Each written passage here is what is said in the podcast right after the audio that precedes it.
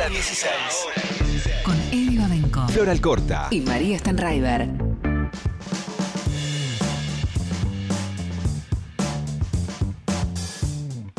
Se están cumpliendo en el día de la fecha 10 años de la ley de identidad de género. Eh, el 9 de mayo del 2012 se sancionaba la ley número 26.743 en la Argentina, que bueno, fue realmente una ley pionera para, para el mundo. eh, que reconoce el derecho a las personas a ser inscriptas con su DNI, en su DNI con su nombre, foto de identidad de género. Se están cumpliendo 10 años de esta primera ley de identidad de género del mundo que no requiere eh, diagnósticos médicos o psiquiátricos ni operaciones de cambio de sexo para acreditar la identidad. Esto es lo, pionero, lo, novedoso que incluía esta ley. Tampoco requiere de hacer eh, trámites judiciales u administrativos. Eh, simplemente para rectificar el registro del sexo hay que presentarse ante una oficina del Registro Nacional de las Personas, del RENAPER, eh, y hacerlo. Este, hay el- el- un dato que me interesa bastante y que es que en estos 10 años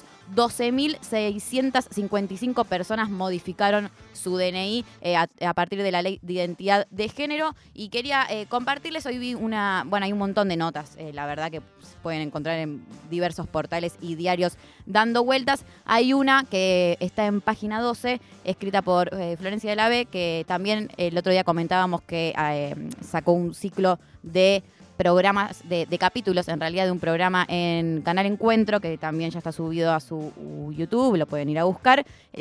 La nota que la pueden buscar se llama La importancia de llamarme Florencia.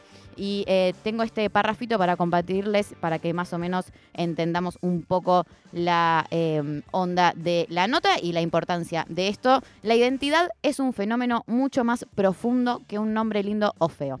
Durante muchos años llevé un nombre en mi DNI que no me representaba.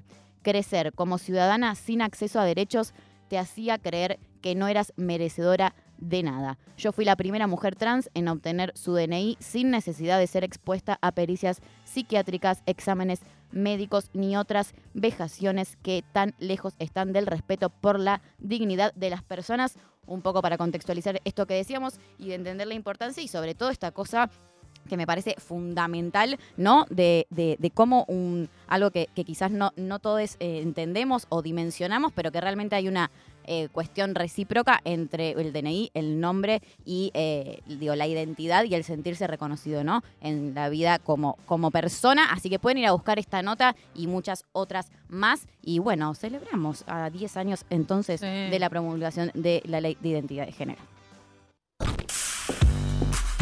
El momento del día en que cada paso tiene que ser bienvenido para no joder lo que queda.